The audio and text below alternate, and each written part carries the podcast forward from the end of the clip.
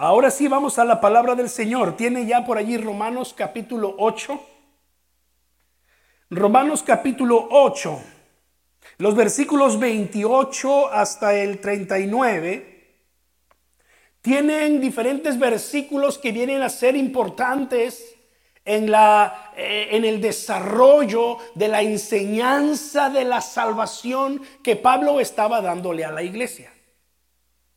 Estamos ante una de las declaraciones más populares del apóstol Pablo, emblemáticas de su predicación. Yo me atrevo a decir que es uno de los textos eh, favoritos de muchos cristianos, ¿no es cierto? Antes, versículo 37, como lo leíamos al principio, en todas estas cosas somos que más que vencedores por medio de aquel que nos amó.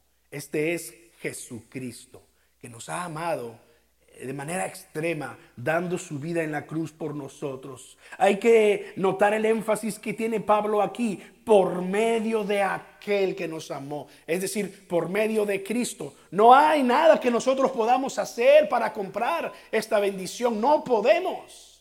No hay nada que podamos hacer para merecer esta bendición es por medio de Jesucristo. Antes en todas estas cosas somos más que vencedores. Una versión contemporánea, la traducción en, en, lenguaje actual, lo escribe así. En medio de todos nuestros problemas, estamos seguros de que Jesucristo, quien nos amó, nos dará la victoria total.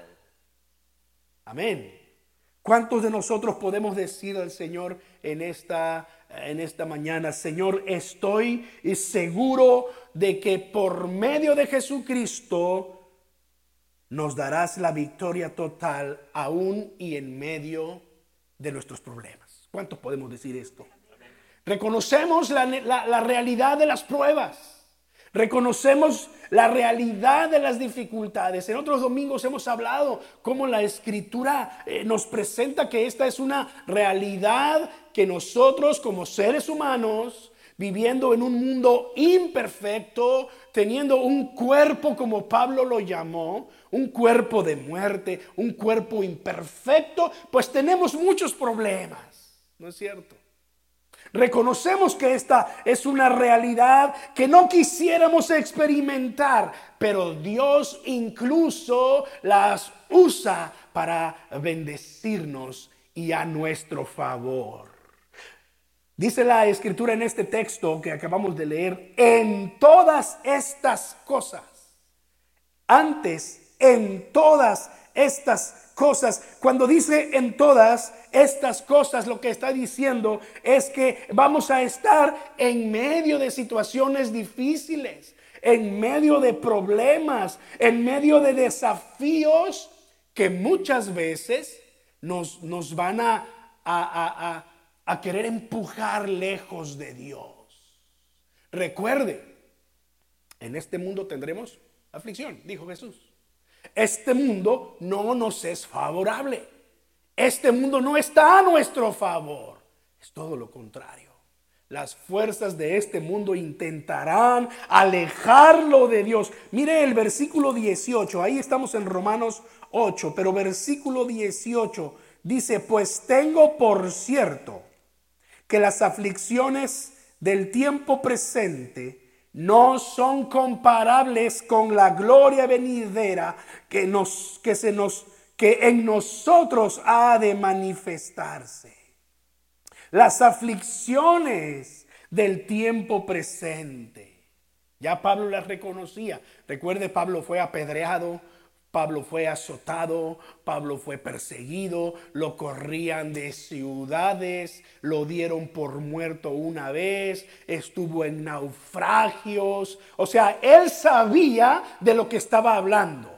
Y decía, nuestros sufrimientos presentes no se comparan con la gloria que se nos traerá cuando Jesucristo venga. Mira el versículos 35 y 36, ahí en el mismo capítulo de Romanos 8. Dice allí, ¿quién nos separará del amor de Cristo? ¿quién nos podrá separar? ¿Tribulación? ¿Angustia? ¿Persecución? ¿Hambre? ¿Desnudez? ¿Peligro? Incluso la muerte o espada, como dice. ¿Quién nos separará del amor de Cristo? La respuesta es nadie, nada, no, porque estamos seguros en Él.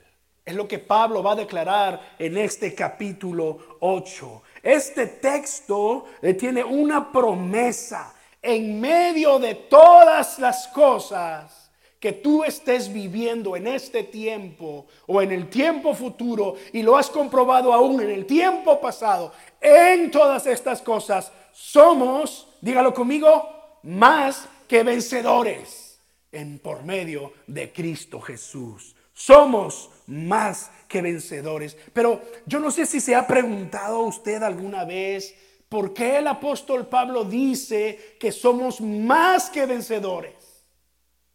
¿Por qué no simplemente dijo y somos vencedores en Cristo? Porque eso es lo que podemos decir también.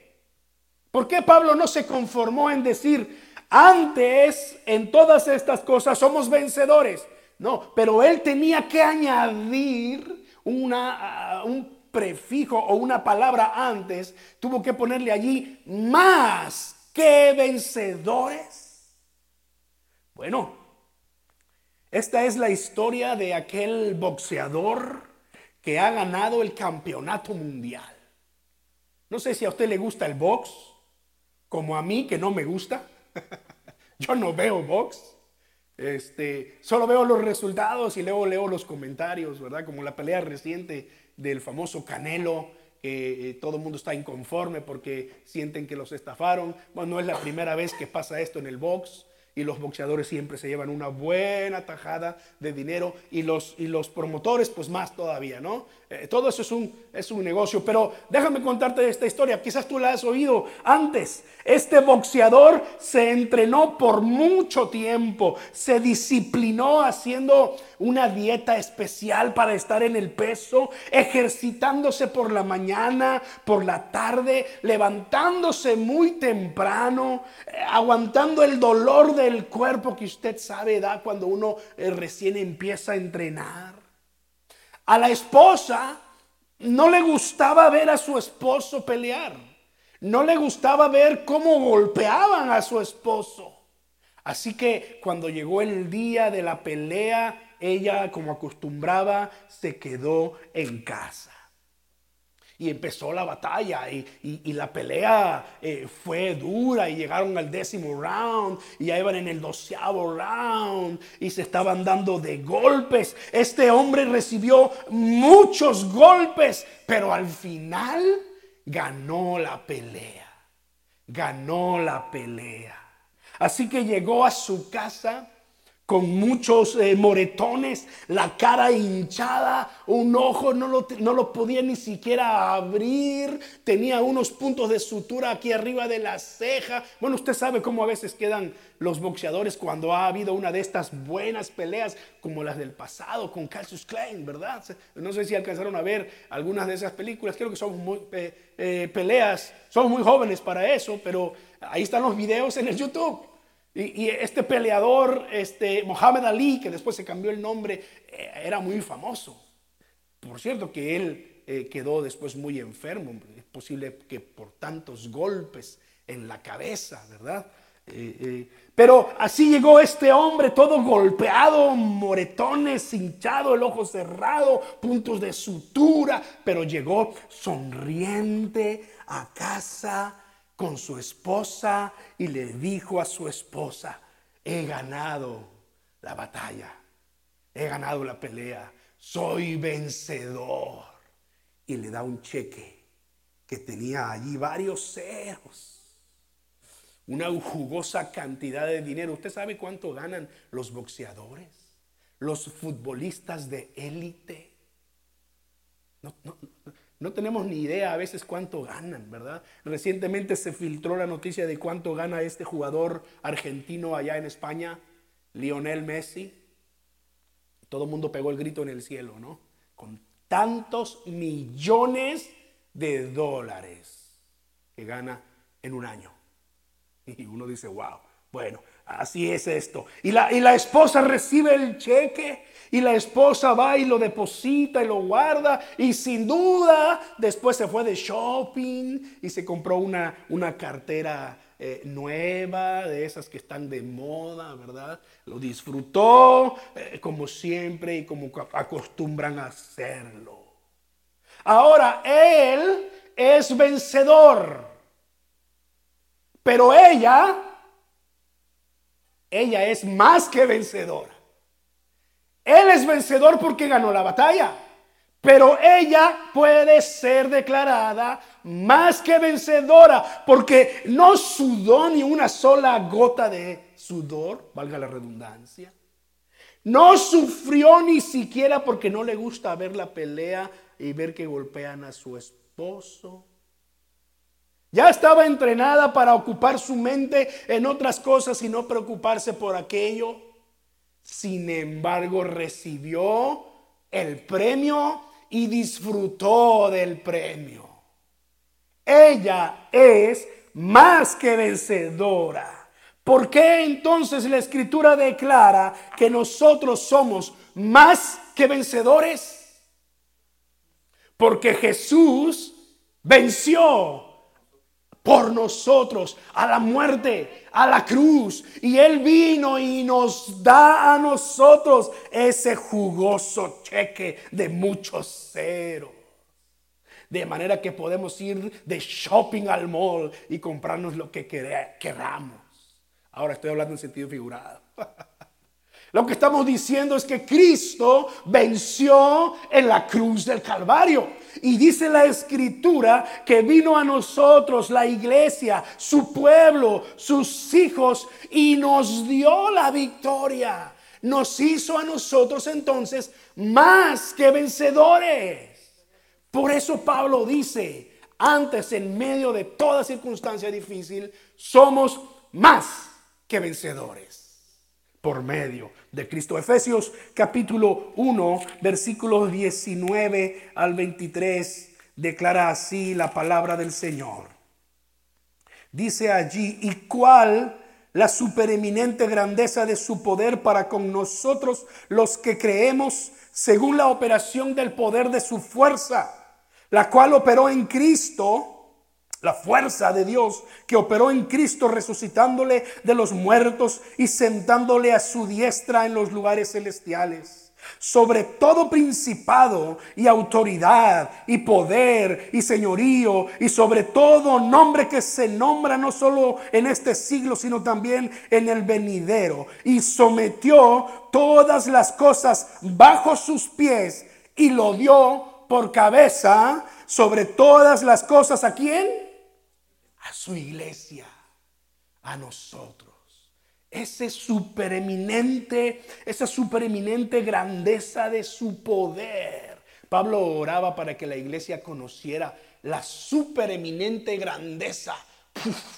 no podemos imaginarnos y, y solamente atinó a decir estas palabras la supereminente grandeza de su poder para con nosotros. Mismo poder que resucitó a Cristo de entre los muertos es el mismo poder que ahora Él nos ha dado y nos ha entregado a nosotros, la iglesia. Cristo es vencedor, pero nosotros somos más que vencedores por el hecho de que recibimos de Cristo su victoria. Gloria a Dios. Ahora, su victoria nos da seguridad.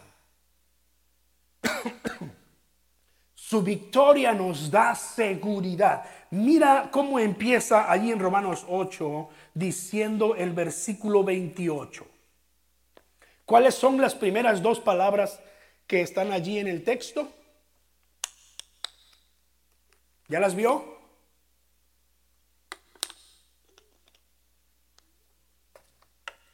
Y sabemos. Romanos 8:28, así empieza también su Biblia. Y sabemos. Puede que usted tenga otra versión. ¿Cómo dice allí? ¿Y luego qué dice? Muy bien. La tercera palabra en, en su versión, hermana, ¿cómo dice? Sabemos. Puede que alguien tenga una versión distinta, pero se va a dar cuenta que es el mismo mensaje. Y sabemos, ahora bien, sabemos, esa declaración, sabemos, nos está hablando de seguridad. Pablo dice, yo tengo la seguridad de que, y entonces va a hacer una declaración, ¿verdad? Los que aman a Dios, todas las cosas les ayudan a bien y sabemos. Luego en el versículo 39 va a repetir eh, palabras similares diciendo allí, en el versículo 39, eh, eh, desde el versículo 38, en el versículo 38 dice, por lo cual estoy, ¿qué? Seguro. Por lo cual estoy seguro. Si a usted le gusta marcar su Biblia, hay, quienes no les gusta, pero si a usted le gusta marcar su Biblia, hay que marcar esas palabras. Y sabemos, y póngale allí una pequeña nota, diga seguridad por lo cual estoy seguro. Mire, Pablo, en su experiencia con Dios, a estas alturas, le está diciendo a la iglesia, tú puedes estar en medio de circunstancias difíciles ahora mismo, pero sabemos que los que aman a Dios, todas las cosas les ayudan a bien. Por lo cual estoy seguro. Y termina diciendo allí que nada me separará del amor de Dios. Estas palabras nos dan confianza, hermanos, de poder decir con seguridad que pertenecemos a Cristo que su espíritu mora en nosotros, que Él nos da poder, que Él nos lleva en victoria día a día. Amén. Ya lo había dicho antes el mismo apóstol en el capítulo, el mismo capítulo 8, versículo 16, diciendo, el Espíritu mismo le da testimonio a nuestro espíritu de que somos hijos de Dios. Dios se asegura de ministrarnos en tal forma que podemos estar seguros que somos hijos de Dios. Ahora hay que poner atención a lo que leemos en Romanos 8. Hay que recordar que ya pasó por el capítulo 7 hablando de la realidad de, este cuerpo de muerte y cómo el Espíritu nos santifica. Ya pasó por el capítulo 6 hablando de la realidad del pecado. En Adán todos fuimos constituidos pecadores, pero en Cristo todos todos hemos sido salvados. Él proveyó salvación. Somos justificados, dice el capítulo 5. Justificados pues por la fe. Cuando llega al capítulo 8, Pablo está diciendo, en Él nosotros tenemos seguridad que le pertenecemos. No se trata de cómo tú eres. No se trata de cuán maduro tú seas. No se trata de cuánto has crecido, cuánto has avanzado, que mereces las bendiciones de Dios. Que Dios te da la seguridad que eres su hijo. Miren, en este caso la comparación puede no ser la mejor, pero nos, ayuda mucho a entender. Dios es como aquella buena madre que no rechaza a sus hijos, aunque sus hijos les sean contrarios. Yo recuerdo a mi madre orando por nosotros todo el tiempo. La imagen que tengo de mi madre en mi mente es arrodillada al pie de mi cama, sin duda orando por mí. Yo recuerdo que mi hermano le llegaba a altas horas de la madrugada y, y llegaba lo que comúnmente decimos cruzado quería golpear a medio mundo. En algunas ocasiones mi mamá le decía a sus amigos, por favor amárrenmelo a la cama. No quiero despertar en la mañana con, con terribles noticias. Amárrenlo. Más de una vez lo amarraron a la cama para darles una idea de cómo regresaba mi hermano, que fue transformado por la gloria, la gracia de Dios. Un tío mío le decía, yo recuerdo, y, a veces nosotros cansados de la situación le decíamos, pues ya, córrelo, échalo. Y mi madre nunca lo hizo. siempre orando por él. Porque aquella que es madre con todo su corazón, ama y está con sus hijos a pesar de que sus hijos le puedan ser contrarios. Así es Dios con nosotros. Así es Dios con nosotros. Su gracia es tan grande que no la podemos entender. Su misericordia, dice la escritura, se extiende desde los cielos a la tierra. Ha hecho alejar de nosotros nuestras rebeliones y nuestros pecados. ¿Por qué? Porque lo merecemos, porque somos muy buenos, porque nos portamos bien. No, por su gracia. Por su gracia. Él nos da la seguridad de nuestra salvación. Ya lo había dicho desde el capítulo 1. Ustedes son llamados a ser de Jesucristo. Ya nos ha justificado, nos ha adoptado como sus hijos.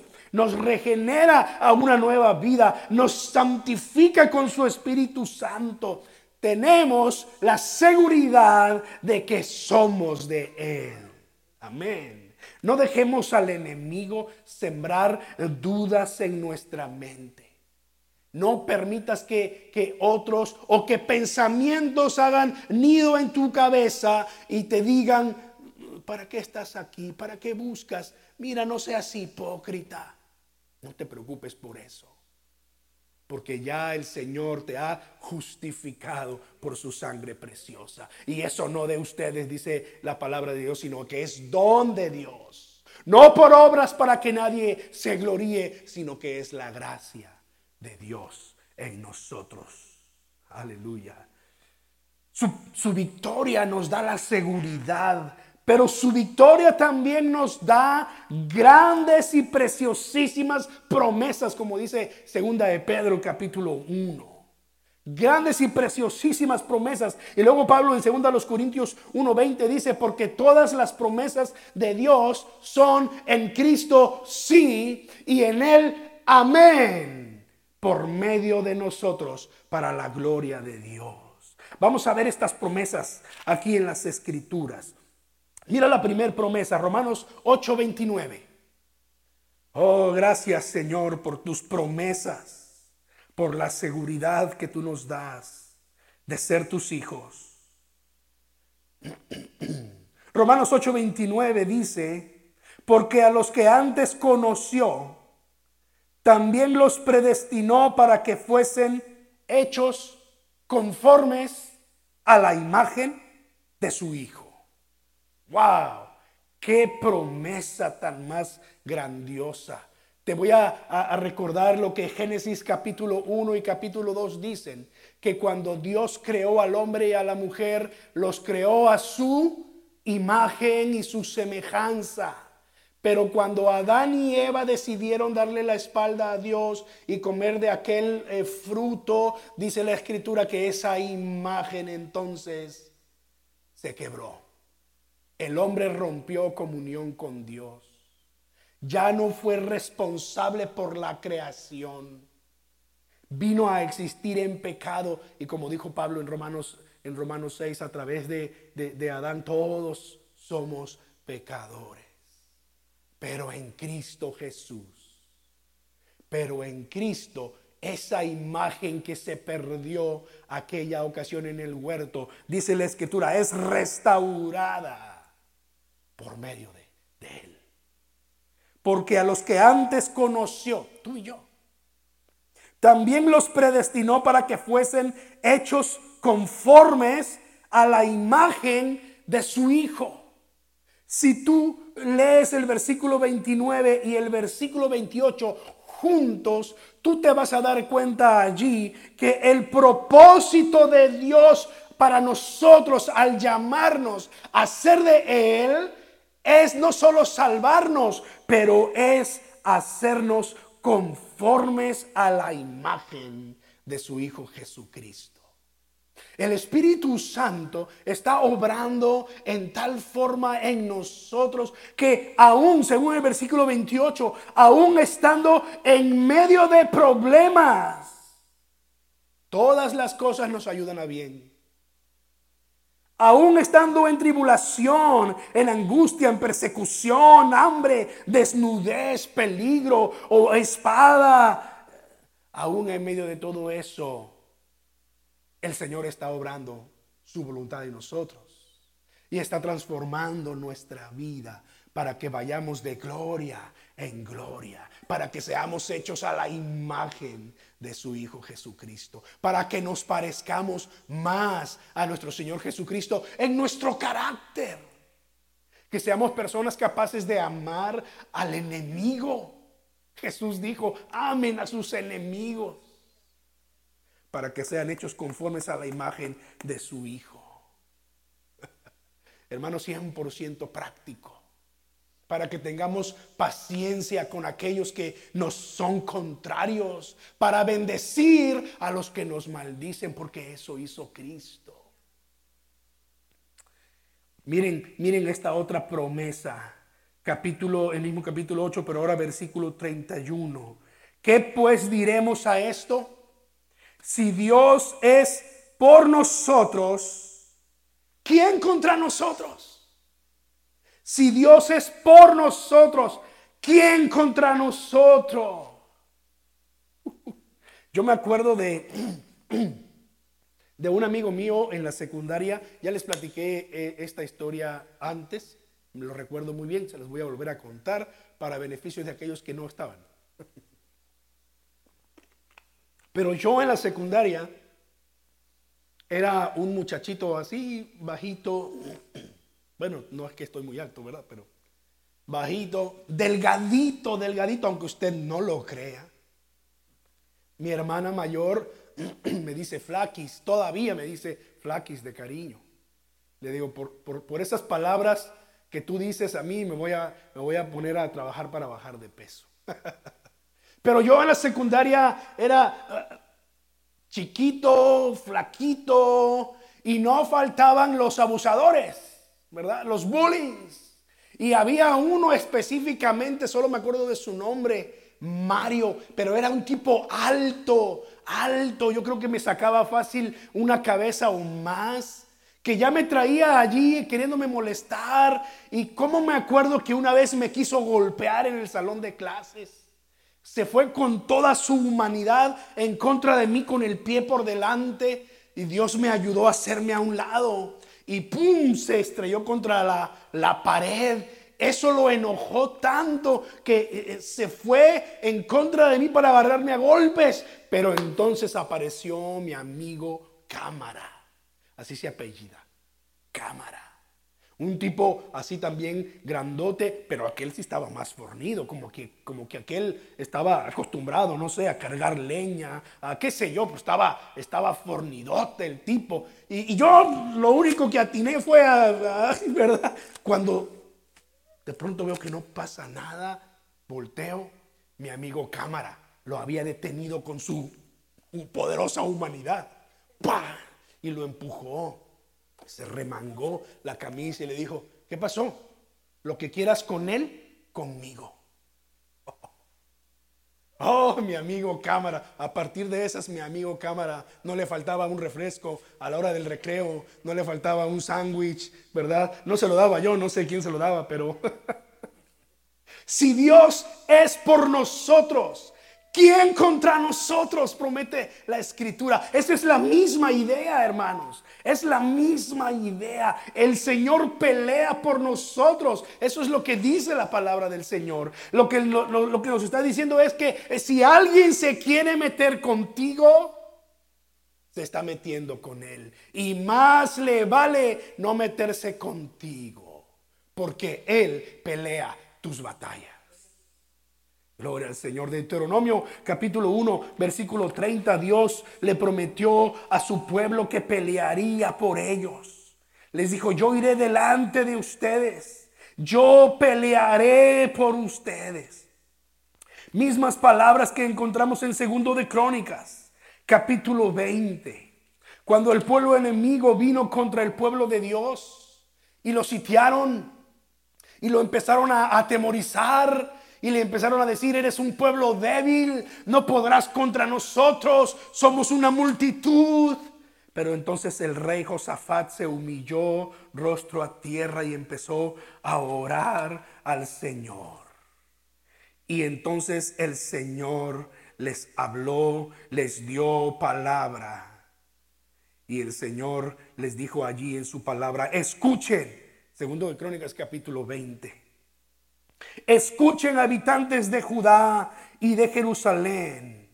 Y escuchen también su majestad el rey. Así dice el Señor. No tengan miedo, les dice. No tengan miedo, ni se acobarden cuando vean ese gran ejército, porque la batalla no es de ustedes, sino mía, dice el Señor versículo 15 y el versículo 16. Mañana bajarán contra ellos y he aquí que ellos subirán por la cuesta de Cis y los hallarán junto al arroyo antes del desierto de Jeruel. Pero ustedes no tendrán que intervenir en esta batalla. Simplemente quédense quietos en sus puestos para que vean la salvación que el Señor les dará. Habitantes de Judá y de Jerusalén, no tengan miedo ni se acobarden. Mañana salgan contra ellos, porque yo, el Señor, estaré con ustedes. Gloria a Dios. Gracias, gracias Señor. Isaías capítulo 52, versículo 10 dice, el Señor desnudará su santo brazo a la vista de todas las naciones. Imagínate al Señor en medio de tus batallas, cuando el mundo está en contra de ti. Y lo que dice Isaías, el Señor desnudará su brazo, su santo brazo en medio de todas las eh, naciones. Imagínate al Señor como mi amigo cámara. ¿Qué pasó? Lo que quieras contra Él, lo tienes contra mí. Lo que quieras con Él es conmigo. Aquel compañero Mario no me volvió a molestar todo el tiempo de la secundaria. Era segundo de secundaria. Todavía estuve un año más ahí. No me volvió a molestar en todo el tiempo. Porque mi amigo cámara desnudó su brazo delante de él y le dijo, lo que quieras con él, ya sabes con quién. Así es Dios, hermano. Así es Dios por nosotros. ¿No te alegras en esta promesa? Todo lo que todo lo que el Señor nos promete, dice su palabra, es para nosotros. Es sí en Cristo, es sí en él. Mira esta otra promesa que está allí en Romanos 8 eh, versículo 32. El que no escatimó ni a su propio hijo, sino que lo entregó por todos nosotros. Mira la promesa. ¿Cómo no nos dará también con Él todas las cosas? ¿Cómo no nos dará también con Él todas las cosas? Cuando la palabra del Señor dice todas las cosas, no se refiere a que te va a dar todo lo que tú quieres. No se refiere a que te va a cumplir todos tus caprichos. No, pero sí está hablando y no solo de tus necesidades básicas, pero está hablando de todo aquello que tú necesitas para vivir una vida como más que vencedor. Él te da sus promesas, Él te da su presencia, Él te da su sabiduría, Él te da su ayuda, Él está con nosotros. ¿Cómo no nos dará también con Él todas las cosas? Todo lo que necesitamos para vivir la vida que a Dios le agrada está en Él. El Salmo 23, 1, estoy seguro, te lo sabes de memoria. Jehová es mi pastor. ¿Y luego qué dice? Otra vez dice, nada me faltará. Y cuando recuerdes el Salmo 23, 1, recuerde esa palabra. El Señor es mi pastor. Nada me faltará. Que a veces, a veces tendemos a, a olvidarnos un poco de, de la palabra nada. El Señor es mi pastor, tendré algunas necesidades. No, dice eso. El Señor es mi pastor. Nada me faltará. Gloria al Señor. Una promesa más, la última de esta, de esta mañana. Dice en Romanos 8, 34, Cristo es el que murió, mas también el que resucitó, el que además está a la diestra de Dios, el que también intercede por nosotros. Amén. Qué privilegio tenemos, hermanos. Qué privilegio tenemos. Digo esto, digo esto con todo respeto. Pero no precisamos de santos ni de vírgenes, porque tenemos acceso directo al trono del mismísimo Dios. Amén. Es lo que dice la palabra del Señor, que Él está sentado. Cristo es el que murió, más aún el que también resucitó, el que además está sentado a la diestra de Dios, el que también intercede por nosotros. Tenemos acceso directo al trono de Dios por medio de nuestro Señor Jesucristo. Hermanos, Él está a nuestro favor. ¿Sabes que la Biblia llamó al Señor Jesucristo el abogado que está a tu favor? Así dice Primera de Juan en el capítulo 1, hijitos míos, estas cosas les escribo para que no cometan pecado, pero si alguno hubiese cometido pecado, ¿qué?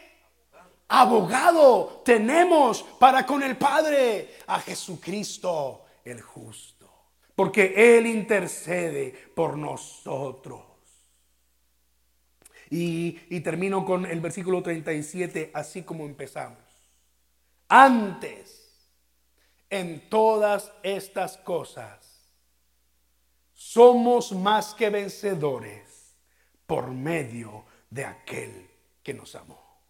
¿No le das gracias a Dios por sus promesas? Por la seguridad que Él nos da de que somos sus hijos. No importa las circunstancias externas. No importa lo que estés experimentando, lo que pase en el futuro, porque nada ni nadie nos puede separar del amor de Dios en Cristo Jesús.